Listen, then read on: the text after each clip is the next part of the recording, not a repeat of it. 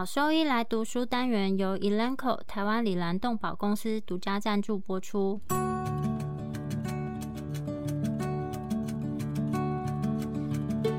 欢迎收听超级好兽医来读书，好读书，读书好，读好书，三日不读书，竞争一定输。眼睛太忙没时间念书，好兽医来读书，用说给你听。我是兽医师林哲宇 Steven，我是兽医师肖慧珍。在这边我们会挑选十个有趣的文章主题，用说的方式帮大家读书。每周一的中午十二点准时更新。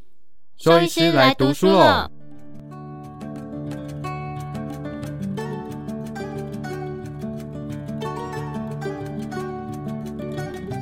今天要分享的题目是口腔颜面肿瘤的管理，从生检到手术切除。狗跟猫的 oral and maxillofacial (OMF) 的肿瘤呢，它的发生率是百分之零点五。OMF 的肿瘤它占狗所有肿瘤的百分之六。在狗猫口腔内可能遇到多种肿瘤或是肿瘤样的病变。在最近的一项研究显示，在狗有百分之六十一的肿瘤样，也就是肿瘤性、增生性以及炎症性的口腔病变，以及猫呢百分之二十七的这些病变，实际上是肿瘤。在狗这样子的 OMF 的恶性和良性肿瘤是差不多常见，但是在猫则比较常见恶性肿瘤。虽然已经有其他进阶的治疗方式，但不论这个肿瘤它是良性或是恶性，手术切除仍然是 OMF 的肿瘤获得局部控制的首选治疗方法。外科医师会根据三点：第一就是保持口腔功能；第二是预防会影响病患生活品质并发症的情况下；第三，尽可能的切除肿瘤并达到干净的手术边界。以这样三点来决定最佳的治疗方法，但是局部或是远端转移的出现，也有可能会影响到手术的决策，或是需要额外的治疗，比如说淋巴结切除、放射线治疗、化学治疗或是免疫疗法。同时，转移也会影响到预后，影响到疾病的进展，并缩短生存时间。病患的生存时间，它会因肿瘤而有所不同。在恶性肿瘤局部控制良好的情况下，仍然可能长期生存。当口腔恶性黑色素瘤 （malignant melanoma） 小于三公分，而且在诊断的时候并没有转移的出现，单独进行手术或是手术配合放射线治疗，生存时间有可能超过一点五年。鳞状细胞癌的病患，当局部控制，也就是外科手术控制之后，有可能超过四点五年。纤维肉瘤 （fibrosarcoma） 它有可能会超过三年。应该要先进行彻底的理学检查、全血细胞技术、血清生化学以及尿液分析，来评估这个动物它的整体健康状况，并且确定这个 OMF 的肿瘤病患它是否适合麻醉。在初始阶段，可以一起进行胸腔 X 光片以及腹腔的超音波，将这两个检查作为评估的一部分，也可以帮助肿瘤病患进行分期。分期 （staging） 肿瘤分期是指世界卫生组织的 TNM 系统，T 表示原发肿瘤的大小和范围，N 表示局部淋巴结是否受到影响，M 表示是否有存在远端转移。在分期的过程中，测量的几个变数呢，其实都和恶性的 OMF 肿瘤的病患预后有相关。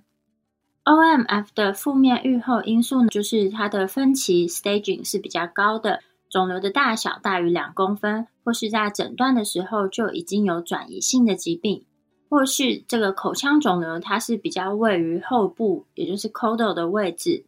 组织病理学可以看到核的异形性比较高。Nuclear atypia，或是有丝分裂指数高、色素沉着程度，以及是否有在淋巴结里面看到肿瘤细胞。在这边提供一个指标：口腔黑色素瘤，当这个肿瘤大小大于二十四点五 m m 也就是大于二点四五公分的时候，则比较高的机会有淋巴转移的情况。但是当小于六点五 mmmeter 这个时候呢，就可能可以排除掉淋巴转移的情况。对于骨肉瘤 （osteosarcoma） 有丝分裂指数大于四十，或是它是更高的 grading，或是它是在颅骨下寒、上汗的位置的时候呢，都可能是负面的预后因素。而在纤维肉瘤肿瘤的位置、肿瘤大小、分级、分期，还有所进行的手术类型，都会影响到这个病患最后的结果。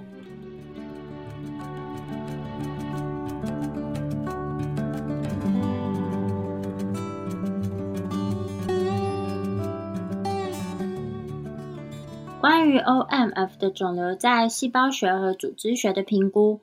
就诊的时候，动物的表现、主诉以及肿瘤的肉眼外观和影像诊断，都可能可以去推测，也许是某一类型的肿瘤特征，但最终的诊断还是需要细胞学或是组织学。细胞学检查可以去诊断高度剥离性的肿瘤，比如说口腔的黑色素瘤或是鳞状上皮细胞癌 （SCC）。口腔内的肿瘤生检不应该在没有麻醉的情况下进行，避免对兽医或是病患造成伤害。在呼吸道的病例，应该避免出血或是呼吸道阻塞。在检查的同一次麻醉过程当中呢，可以去试着收集以下的资讯。第一个是肿瘤不同方向的大小，就是它的长宽高。有一些肿瘤它是有一个地的，就是有一个根部。这个肿瘤它在底部可能是比想象中更大或是更小。可以在肿瘤或是肿瘤根部的位置呢，用牙周探针来区别这个肿瘤它所附着的区域，因为这个会影响到之后手术切除的范围。在肿瘤附近没有明显团块效应的这些炎症区域，也可能把它视为肿瘤的一部分。第二，则是可以拍摄这个团块它不同角度的照片，例如侧面图跟咬合图，可以帮助病理科医师以及外科医师在评估在做深检的时候，以及最终手术的时候这段时间之间这个团块或是肿瘤的变化。特别是如果是采样生检的医师和后续的手术医师是不同的时候，这一点呢是特别重要的。第三，要评估附近侵犯或是附着到更深的组织，比如说周边的骨骼、下颌管、眶下管、上颚、鼻腔跟眼眶。在这个情况下，进阶的影像诊断是很必要的。第四，要记录可能会影响到手术或是。可能因为放疗或是化疗而恶化的其他牙齿或是口腔的疾病情况，可以在同一次的麻醉里面一起进行牙科治疗，但是要避免对于皮瓣或是上唇造成创伤。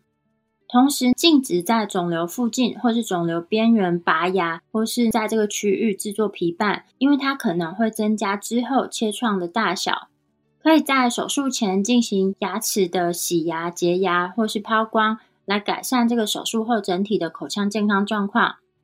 在细胞学部分，最近的研究报告指出，透过细针抽取、细针插入或是 impression smear 一模图片呢，对于狗猫这些 OMF 的病变呢进行细胞学检查的准确性，病理医师的判读几乎和组织学的检查是完全一致的。就是如果说是病理医师判读这些细胞片和组织片的时候，他们判读出来结果。几乎是差不多的，那是超过百分之九十。但是细胞学检查是没有办法提供任何有关影响预后或是治疗计划的组织结构的资讯。细针抽取或是细针插入呢，这两个都是具有高敏感性以及特异性的技术，分别是百分之九十八跟百分之一百。但是如如果说采样出来的组织它本身的细胞量是不足，或是这个采样出来样本呢，它被血液稀释，那我们就可能没有办法得到诊断。另外，应该在镇静的情况下，从口腔中采集这个样本。作者比较倾向于使用细胞学进行淋巴结的诊断，但是比较少用于原发的 OMF 肿瘤的采样。在有些情况下，你可以采用 impression smear 作为第一个非侵入性的方法。在有一些比较清醒而且比较乖的病患，如果说怀疑是口腔的黑色素瘤或是 SCC 的时候，那可以使用 Q-tip 采集一些样本，然后把它涂抹在玻片上，作为初步的判断。但是呢，这样子的确是蛮有可能误判的。这个采样有可能没有办法得到诊断性的结果，但是是可以先尝试看看的方法。在组织学部分，OMF 的团块这个组织样本呢，应该要采的够大块，然后才能方便病理医师进行判读。建议从没有坏死或是溃疡的区域采集具有组织代表性的样本，可以的话多采几个简体。在理想的情况下，我们进行 biopsy 生检的时候，不应该涉及正常组织，因为这可能会影响最后的治疗方法，增加受伤病变的区域以及需要手术切除的区域。建议可使用四到八毫米的生检 punch，或是十五号的手术刀刀片，从这个 OMF 的病变代表性区域呢取得多个简体。使用手术刀片的时候，可以在采样部位先放一个 stay suture，可以帮助我们在牵引组织，并且减少因为我们用组织前挤压这个样本所造成的一些人为变化。最后再把采样出来的简体放入百分之十的福马林之前，要记得从简体把 stay suture 给拿掉。这个简体应该以体积十倍的比例完全浸泡在福马林当中，才能够确保组织是充分的被固定。从病患取出这个简体之后，可以使用可吸收的缝线来关闭采样处，并且控制出血。如果说这个组织是太脆弱了，那我们可以透过加压止血剂或是电烧来止血，但是不应该使用电烧刀或是镭射来采集组织的样本。因为电烧或是镭射，它们产生的这些相关的热会破坏细胞，有可能会导致我们采出来的简体呢是没有办法进行诊断。另外，如果 OMF 的团块或者肿瘤样本它造成骨内扩张性病变，或是黏膜表面没有明显的变化的时候，那我们这个简体应该从黏膜或是黏膜骨膜瓣把这个黏膜骨膜瓣钝剥开，曝露出比较深的组织之后，再进行采集。如果说要进行像这样子的皮瓣剥离的时候，建议呢，你要在这个病灶的上方进行皮瓣，千万不要往横向延伸，避免在没有受到的影响的黏膜中播种肿瘤细胞。当肿瘤或是团块呢是一个大面积坏死被包覆住的时候，电脑断层可以帮助我们决定到底要采样哪个区域，或是可使用咬骨钳对于这些骨病变进行深检。在生检的时候，有几个准则，就是切口的生检通常会优于切除生检。切口生检呢是 incisional biopsy，它是优于 excisional biopsy，因为这个 incisional biopsy，我们在最后手术治疗的时候，我们仍然可以看到原本病变的区域，可以帮助我们在手术中建立一个手术边缘。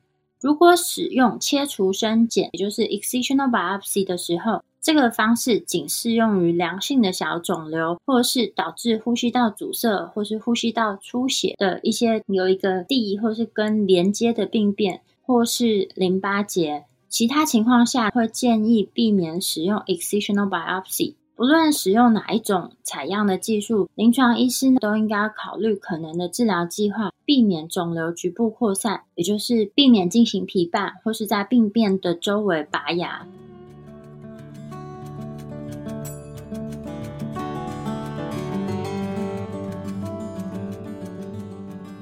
局部淋巴结的评估，最近呢，在狗的一项研究显示，对于比较高级别肥大细胞瘤病患的局部淋巴结进行治疗，也就是放疗或者手术切除的时候，可以改善这些病患的预后。但是没有明确的证据显示，局部的头颈部淋巴结是如何影响到 OMF 的肿瘤病患的预后。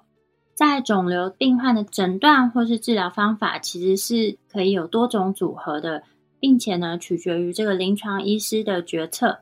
当疾病扩展到淋巴结的时候，可能会改变治疗建议、这个病患的预后以及四组的期望。在 OMF 的肿瘤要诊断淋巴结转移，可能是具有挑战性的，因为呢有以下的因素：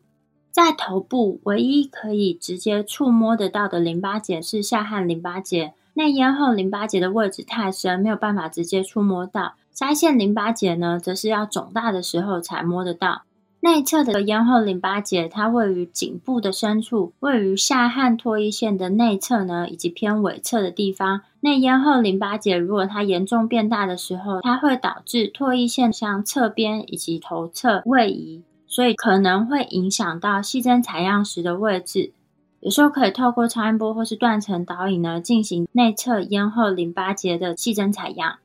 再来就是淋巴结的大小，没有办法帮助我们决定这个病患到底是不是有转移。所以还是要进行细胞学或是组织学检查。口腔和头部的引流是相对比较复杂的。如果只评估下颌淋巴结，可能不代表真正受影响的淋巴结。有接近百分之四十的病例在内咽后淋巴结呢看到转移性的疾病，但是下颌淋巴结可能是正常的。所以有一些临床医师呢，就可能会选择切除所有的这些淋巴中心，比如说下颌内侧咽后淋巴结，或是已经知道细胞学下有转移的肿大淋巴结。手术切除淋巴结可以透过上颈部的侧向切创，就我们可以从侧面进行 approach。当颈部进行侧面 approach 的时候，可以找到三个的淋巴中心，或是呢可以透过上颈部的 ventral midline approach，可以直接找到下颌或是内侧咽后淋巴结。在最近一项的研究显示，使用 i o h e x o 透过电脑断层淋巴管造影，可以确定百分之九十四的狗狗它们的前哨淋巴结。在大多数 OMF 的肿瘤病例里面，它们的前哨淋巴结是同侧的下颌淋巴结，但是在有一些靠近中线的肿瘤，它的前哨淋巴结可能是位于对侧。淋巴结的影像诊断也可以帮助我们去提示可能有转移性的疾病。可以用电脑断层来评估淋巴结的大小啊，对比增强，或是它的衰减，或是它的边缘。但是对于 OMF 的肿瘤来说，敏感性可能相对稍微低一点。但如果说我们看到有严重变大、不均匀的衰减，或是对比增强的内侧咽后淋巴结，那可能显示说有扁桃腺或是咽部的肿瘤。接下来则是评估是否有远端的转移性疾病。首先，第一步呢，则是进行胸腔评估，要寻找跟确认是否有和转移一致的这些病变啊，或者在胸腔评估里面是否可以看到一些结节。肺呢是许多恶性肿瘤的好发器官，但是也有可能会发生骨头转移、皮肤转移或是腹腔转移。肥大细胞瘤比较少影响到肺部。在最一开始的时候，可以拍摄三个角度的 X 光片作为初步的筛检。但是，就算在这三个角度的 X 光片没有看到任何的病变，也是无法完全排除转移。电脑断层扫描对于这些结节的检测的敏感性是高于传统的 X 光片。但是对于有口腔黑色素瘤的病患，在临床上比较常使用常规的 X 光片进行评估，因为这种口腔黑色素瘤，它在诊断的时候。绝大多数可能就有比较高的转移率，而且它转移的存在呢，可能是负面的预后指标，所以我们可能就在常规的临床检查下，就不会直接说，哎，去找 CT，我们可以先拍个胸腔 X 光片做初步的判断。但如果可以的话，在没有呼吸系统临床症状的情况下，病患是可以进行镇静或麻醉的时候，就会比较建议同时进行胸腔跟头部的电脑断层检查。大于三个 millimeter 的结节可以在 X 光片底下被辨识出来，但是在电脑断层，它则是可以辨识到小到差不多一个 millimeter 的结节，但确切的大小还是会取决于仪器的差异性。电脑断层它可以帮助我们去辨别更小的结节，或是这些结节在肺叶上的位置，并且减少因为结构重叠所造成的影像无法辨识。腹腔超音波则是可以帮助我们去确认说是不是有肝脏或是脾脏的结节，那我们可以进行评估以及采样。电脑断层其实是这种 OMF 口腔颜面部肿瘤影像诊断的黄金标准。和传统的 X 光比较，电脑断层在评估就是周边结构的侵犯性啊，比如说眼眶或是鼻腔这些方面，其实是有比较大的优势，而且同时也可以去评估软组织的情况。电脑断层可以从三个平面横向背侧跟矢状，以及多平面重建的前后对比来帮助制定手术计划。但是有一些例外，比如说牙科 X 光片，它也可以帮助评估牙龈的小肿瘤，特别是对于那种没有骨头侵犯或是有可能骨头侵犯非常非常少的情况下，我们透过牙科 X 光片也可以制定手术计划。但如果可以的话，牙科 X 光跟电脑断层这两个的影像组合是可以提供最完整的关于骨骼、软组织以及牙齿的资讯。传统的 X 光因为可能会看到这些结构都有过度重叠的情形，而且传统的 X 光片比较不适合软组织的评估。当骨头失去百分之三十的矿物质含量的时候，我们在牙科的 X 光可以看到有骨溶解的情况。但是要注意的是，如果我们这个手术计划只有透过牙科 X 光评估，在手术计划的时候，必须要考虑这个手术的边缘可能要切创相对比较大，避免因为我们评估过于保守，造成切除不完全。OMF 的肿瘤在影像学下常见的特征包括有软组织的团块、齿槽骨溶解，延伸到骨头，并且导致到皮质溶解、骨头扩张、牙齿位移、皮质骨变薄、异质或是边缘对比增强，以及有可能出现囊样的结构。局部侵犯性肿瘤可侵犯到其他的结构，比如说周边的下颌管、眶下管、鼻腔、眼眶。下颌的间隙或是舌下区域，如果说没有办法好好的辨识这个肿瘤到底拓展到哪一些组织或是周边的结构的时候，就可能会导致这个手术计划不完全，最后在手术后还是留下一定的肿瘤组织，这就增加了疾病复发以及进展的风险。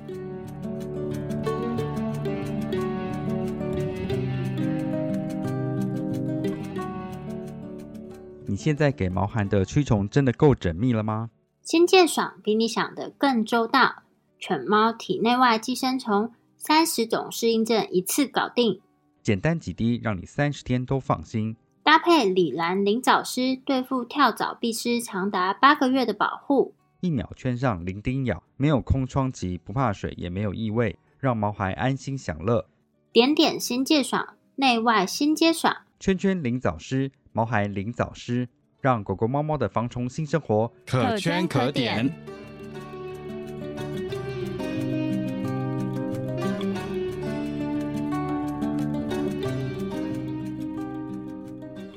口腔肿瘤外科方面，整体而言，良性肿瘤包括那些有局部侵犯性的肿瘤，在肿瘤切除边缘是干净的情况下，它是有良好到极好的预后。这个就是手术的主要目标。比较小的恶性肿瘤会比大的肿瘤来说有更好的预后。比较小的肿瘤进行手术切除的时候，可能可以提供相对合适的手术切除边缘，而且比较有机会达到完全切除的机会。恶性肿瘤的预后很差，但是如果早期进行治疗，可能可以获得有良好生活品质的长期生存。但是在许多的情况下，如果这个局部控制是失败，病患他可能会优先死于这个局部的问题，而不是转移性的疾病。所以，OMF 的外科医师目标应该是创造一个可以促进愈合的适当环境，并且以治愈为目的进行肿瘤切除，或是达到局部控制，尽可能的去保持咀嚼功能，来维持病患良好的生活品质。在口腔肿瘤进行碱基 debulking。通常是没有太大的帮助，除非这个团块它阻塞了呼吸道，或是病患他在切除碱基之后呢，可以合并接受辅助治疗，例如放射线治疗。和手术后你就直接看到这个肿瘤没有切除干净相比较，或是你手术后看到肉眼下好像完整切除，在微观疾病下可能还有一些肿瘤细胞存在，在这种后者的情况下，使用放射线治疗可能可以得到比较好的结果。安宁手术的目的是为了改善疼痛、咀嚼功能以及促进生活品质。在手术过程中要考虑的主要方面有以下四项：透过适当的手术计划以及无创伤的手术技术来保护这些组织的血管。重要的是，在手术过程中使用 stay suture 去提起或是轻柔的去操控这些组织。避免在口腔的黏膜跟皮肤使用电烧。如果电烧使用于较深的组织的时候，在使用上应该要尽量小心。另外，也应该小心的使用，同时要使用 tension free 的方式去关闭以及重建颜面部的结构，要避免手术部位的感染。如果我们遵循手术技术的原则，因为口腔本身的它的血管供应状况是非常良好的。上颌骨跟下颌骨，它的手术切除部位不太可能发生感染，但是还是会建议在手术过程中以及手术后立刻开始使用广效的抗生素。在准备的时候，可以使用百分之零点一二的 chlorhexidine 去冲洗口腔，在动物进行诱导之后，先进行洗牙跟抛光。在皮肤部分就以无菌手术方式进行刷洗准备。在过程中，如果可以的话，尽早去结扎我们手术会切除区域的动脉跟静脉，并且减低对肿瘤的操作，也就是我们用 stay suture 去牵引，或是说我们用绷带去包覆这个肿瘤。同时，在过程中可以使用无菌的乳酸林格示意进行充分的灌洗，来降低出血以及肿瘤细胞播种的风险。在肿瘤切除之后，以及在颜面重建之前，我们应该更换手术的动筋、手术器械以及手术手套，以减低这个肿瘤细胞播种的风险。目前为止，没有关于狗猫 OMF 肿瘤理想手术切创边缘的标准，但是对于大多数的 OMF 肿瘤来说，会建议进行广泛性的切除，也就是切除肿瘤周围的反应区域以及邻近的正常组织，或是进行根除式切除。整体来说，如果是这种牙齿来源性的肿瘤 （odontogenic） 或是鳞状上皮细胞癌 （SCC），至少有一公分的切创边缘是可以接受的。如果是口腔的黑色素瘤，则会建议一到两公分；如果是肉瘤 （sarcoma），那则会建议大于两公分。但是手术切创边缘通常会受到这个病患体型以及我们在切除之后产生的这个 defect 是否有足够的组织可以关闭伤口，或是这个肿瘤旁边是否存在有重要的结构。所以我们在切除的时候，切除的边缘是根据这个病变，也就是肿瘤大小、病变的比例以及周围组织的大小来决定。如果可以的话，尽量以治愈为目的进行手术，透过切除整个肿瘤，获得干净边缘，来达到疾病的局部控制。最近的一项研究显示，如果是狗狗的棘皮瘤状成幼细胞瘤 （Acanthomatous ameloblastoma） 小于一公分的手术切创边缘，可能是治愈性的治疗。但是如果是良性非侵犯性的肿瘤，比如说周边的牙源性纤维瘤或是牙瘤，可以透过边缘切除来达到控制。针对这些 OMF 肿瘤，如果能够进行广泛的切除，还是会建议进行广泛切除来避免之后复发的可能性。在切除过程中，肿瘤连同它的骨头、软组织以及牙齿都应该一并的切除。切除的时候，应该包含受影响的牙齿的这些根部。因为肿瘤可以沿着牙周韧带进行移动，所以要切开这些牙齿的任何残根剥离，并且把它拔出。在伤口关闭之前，建议使用放射线 X 光检查，确认是不是这些牙齿的残根都已经完全去除掉。在本片内容提供了非常详尽的关于上颚、下颚以及 OMF 肿瘤口腔肿瘤外科切除的手术方式细节以及。详尽的图解，在此因为篇幅关系，所以就把这些部分省略掉。如果有兴趣了解的，可以去搜寻本篇文献，再进行详细的研读。这边仅提示几个简单的重点。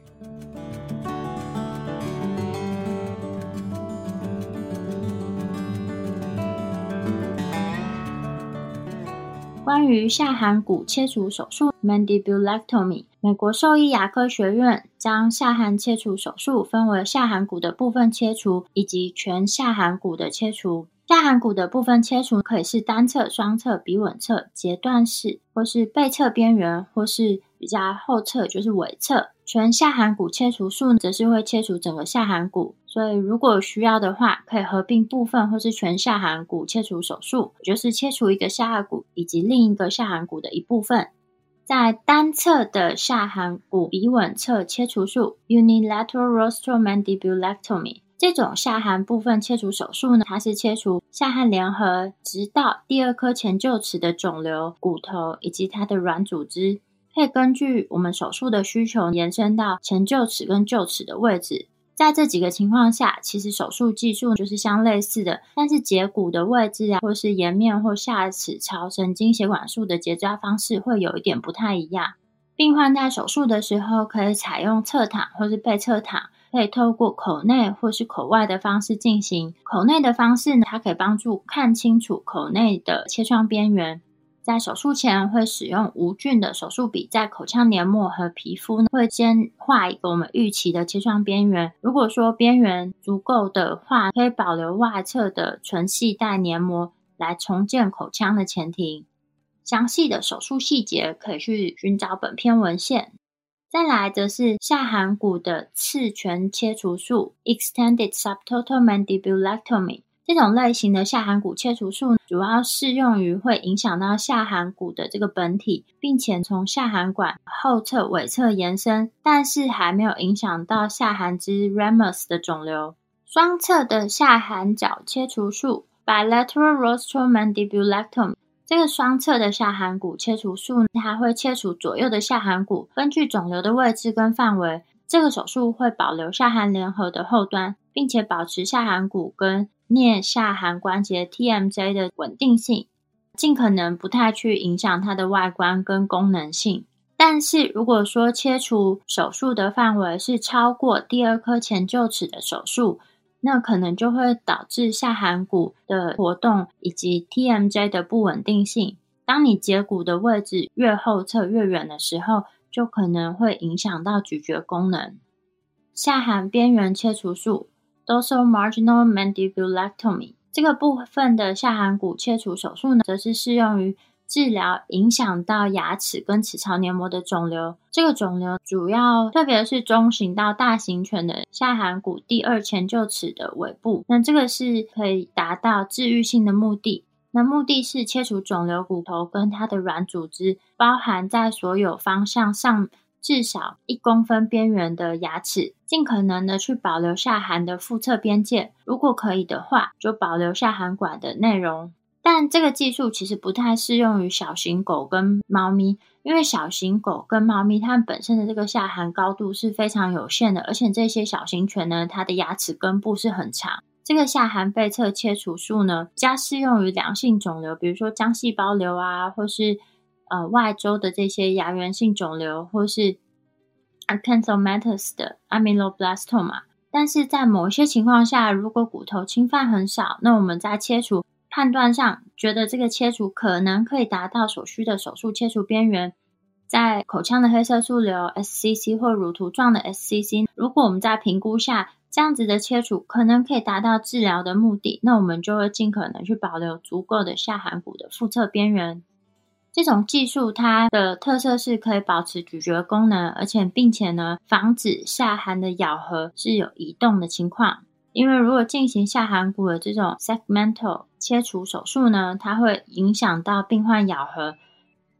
所以在这个手术里面，病患选择是非常重要的。另外，在剥离这个肿瘤团块的时候，如果使用的力道过大，或是在截骨的过程中，去除掉过多的骨头，那可能就会导致术中或是术后的骨折。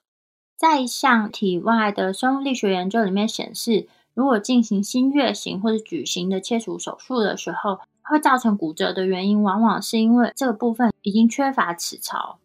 下颌骨截断切除手术 （segmental mandibulectomy） 这个手术比较适用于位于第三前臼齿以及第一臼齿之间的肿瘤。因为这个下颌骨它本身的高度不太足够，所以没有办法安全的进行下颌骨的背侧边缘切除手术。但是如果说它的下颌管受到影响的时候，应该要考虑变成次全切除 （subtotal） 或是 total 的 mandibulectomy。最后则是全下颌骨的切除手术 （total mandibulectomy）。整个下颌骨的切除手术，主要是适用于影响到下颌骨中段到尾段的大部分，或是下颌管、下颌支的肿瘤。动物的体型越大，在切断咀嚼肌的附着点，其实就越具有挑战性。另外，如果说位于下颌的内侧，或是下颌管内后侧的肿瘤，或是位于下颌支 （ramus） 的肿瘤，要达到干净的手术边缘，可能相对是更困难的。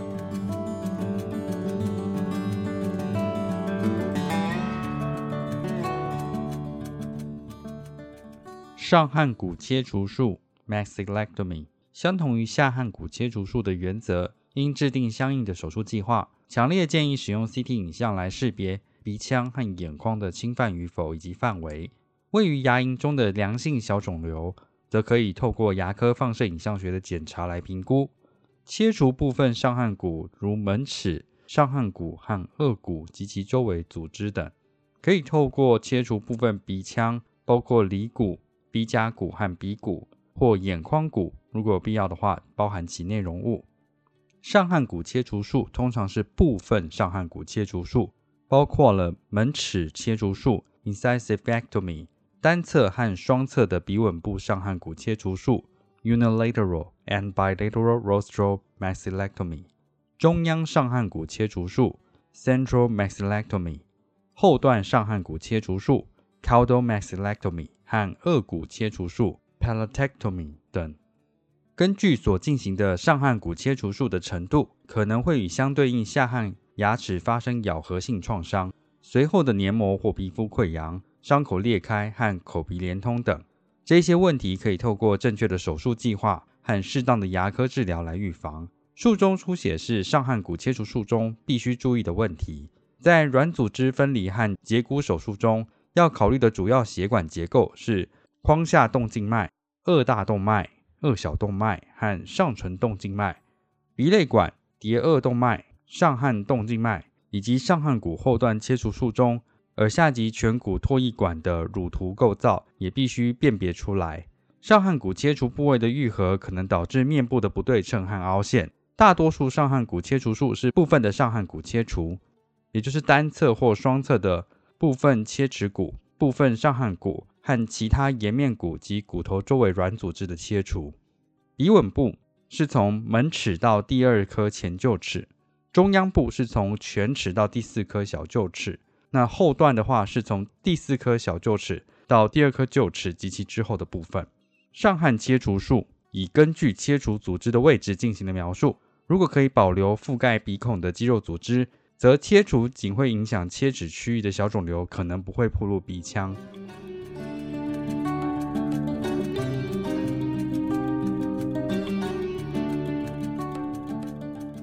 猫咪的下颌骨和上颌骨切除术和在狗狗中进行的程序相同，然而由于患者头部较小，如果就诊时就存在相对较大的肿瘤的情况下，干净的手术边缘可能更难达成。根治性下颌骨切除术后的行为可能更难以预测。猫咪通常需要较长的时间使用喂食管进行支持性的照护，保守估计约二至三个月。但仍有些患者可能无法恢复正常进食、梳理毛发，或甚至丧失维持良好生活品质的能力。尽管有并发症，其中百分之七十六点三持续的时间大于四周。在积极的术后护理下，鳞状上皮细胞瘤、纤维肉瘤和骨肉瘤在术后一年的生存率大于百分之五十，而饲主的满意度是相当高的。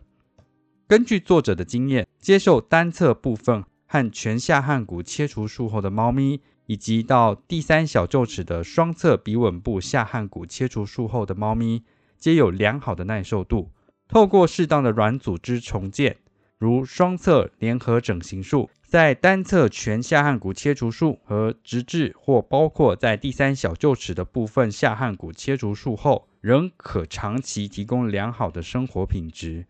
然而，在接受直至并包括第四小臼齿的双侧鼻吻部下颌骨切除术，或直至或包括第四小臼齿的单侧全下颌骨切除术和部分下颌骨切除术等手术后，可能会需要终身的营养支持，如喂食管的喂食以及其他照护的支持，如毛发护理等。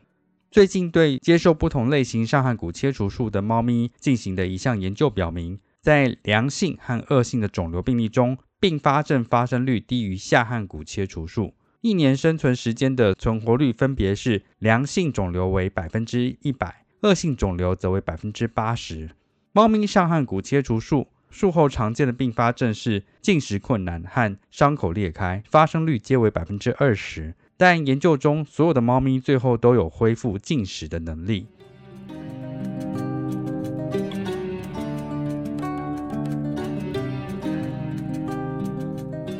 舌切除术，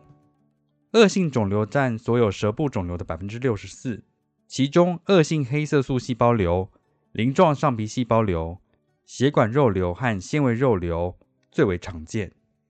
乳头瘤和浆细胞瘤则是较常见的良性肿瘤。如果肿瘤位于舌头的背侧或腹侧表面，则可以透过切除生检，和椭圆边缘切口移除来切除小的浅表肿瘤。但如果是恶性的，则应考虑更宽的手术切缘。出血控制之后，将舌黏膜贴合，并以简单间断或简单连续的方式缝合。连续缝合的方式使用的缝合材料较少，则可能引起较少的炎症反应。但使用间断缝合的方式，可以达到更好的对合和张力的分布。对于靠近舌缘的肿瘤，应进行全厚度的楔形切除，并将创面分成三层来缝合。分别是背侧黏膜、肌肉层和腹侧黏膜等。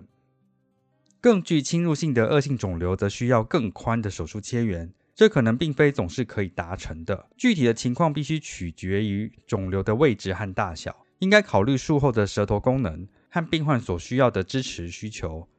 即使是最激进的切除术式，狗狗也能够适应得很好，但体温调节和梳理毛发的能力会受到损害。它们在喂食期间可能需要一点协助，并需要一些时间来学习如何独立进食和饮水。猫咪则往往不能很好的适应大范围的切除，因此，猫咪的舌组织切除通常仅限于楔形切除和舌尖的切除。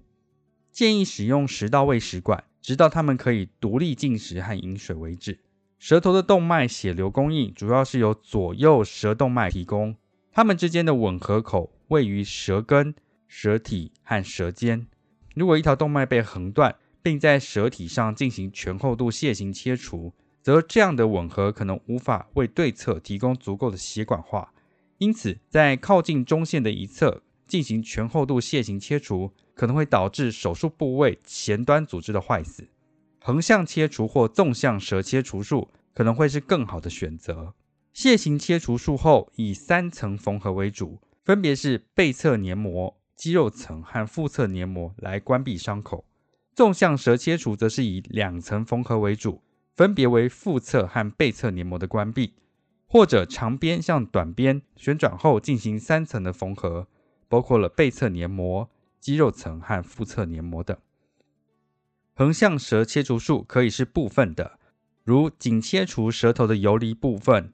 次级全切除术指的是除了切除舌头的游离部位之外，骸舌肌和舌系带后侧的骸舌骨肌也一并切除。这样的切除范围已经是大于百分之七十五的舌头。全舌切除也就是百分之百的舌头，包括了舌尖、舌体和舌根，在舌头的背侧和腹侧黏膜切开一个切口，对内侧的肌肉组织进行锐波或钝波。在进行黏膜切口之前。可以将非挤压的肠钳放置在计划切口的后侧，以控制出血。如果舌切除术位于舌系带的后侧，则在通过舌体下方的系带舌下黏膜形成通道之后，放置夹钳。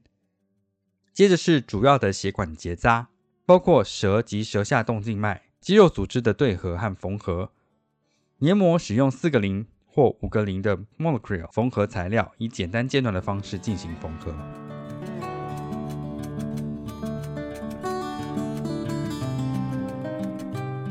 唇颊切除术影响嘴唇或脸颊皮肤，但不侵入更深层组织的小肿瘤，可以进行边缘性的切除，包括了皮肤和最深层的肌肉组织。对于侵入性非常强的肿瘤，则需要全厚度的切除以及相邻的骨切除，以达到局部控制的最好效果。医学和放射肿瘤学家应该与外科医师一起制定最佳的治疗方案。需要根据肿瘤的类型、肿瘤的大小和位置、切除的方式产生的缺损大小、可用于无张力重建的组织量、术后发病率以及所需的咀嚼功能和预期的并发症等，来制定整体的手术计划。楔形切除、方形切除及 Y 型闭合、随机模式的皮瓣如前移、旋转和转位等，以及轴向皮肌皮瓣如口角、面部。浅颞、耳后前表等，以便描述用于重建面部和口腔的缺损。主要并发症是重建处的裂开。与旋转皮瓣相比，前移皮瓣和转位皮瓣似乎比较少发生这样的并发症。口腔的功能通常是良好的，但联合位置的变化会限制张口的范围。最需要重建口前庭 （oral vestibule） 的位置，指的是牙齿到颊面的空间。另外，必须避免将皮肤直接缝合到牙龈、颚骨或舌下黏膜处。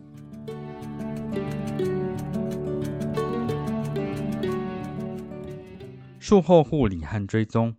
狗狗对于口腔上颚面部 （OMF） 区域的手术具有相对较高的耐受性，并且很可能会在术后不久就开始进食和饮水。它们之中的一些狗狗可能会需要主人的辅助喂食。直到他们学会再次独立进食和饮水为止。例如，在影响食物和水摄入的舌切除术后，或广泛性的下颌骨切除术和上颌骨切除术之后的狗狗，狗狗很少需要放置喂食管，但如果真的需要，可以在手术时或营养摄入不足的几天后放置喂食管。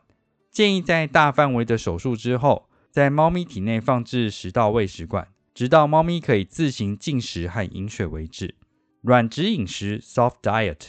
如浆状至肉丸的粘稠度，通常持续约两周的时间。一些病患可能会需要较长时间的软质饮食。在完全愈合之前，限制口腔的活动，并且在此期间尽量减少一般的活动，以避免因为喘气而增加皮瓣的压力以及术后的出血等。在最初的五至七天内，提供多模式的止痛。之后，透过评估病患的需求来继续进行疼痛的管理。愈合的期间，伊丽莎白项圈可以防止意外的自残创伤。如果病患存在过度用爪搔抓或有意识自残的创伤，则应在原定计划的两周回诊复查之前，提早对病患进行评估，来排除疼痛管理不足、感染、伤口裂开或其他并发症等可能的问题。建议在术中使用抗生素。不过，根据健康的情况、免疫的抑制的情况、手术的类型以及组织创伤等情形，病患可能只需要使用术后抗生素即可出院。在纯联合重建、单侧局部下颌骨切除术后或全下颌骨切除术后一至两周，可以使用缠带式的口罩 （tape muzzle） 为下颌提供支持，限制张口，并且避免伤口裂开等。并发症：术中出血和伤口裂开是口腔上颌面部手术最常见的并发症。在最近的一项研究中，接受上颌骨切除术和下颌骨切除术的狗狗中有百分之三十七出现并发症。不过，尽管会出现并发症，在广泛性或根除性口腔上颌面部 （OMF） 手术后，自主的满意度通常是很高的。重点整理：第一点。尽管肿瘤医学和放射治疗有进一步的发展和进步，但手术切除仍然是实现口腔上颌面部 （oral and maxillofacial, OMF） 肿瘤局部控制的最佳治疗方法。第二点，确定肿瘤的类型以及疾病是局部、区域性或远端扩展等，也就是分期，对于适当的疾病管理而言是必要的。第三点，与猫咪相比，狗狗对于口腔上颌面部 （OMF） 根除性手术的反应更好。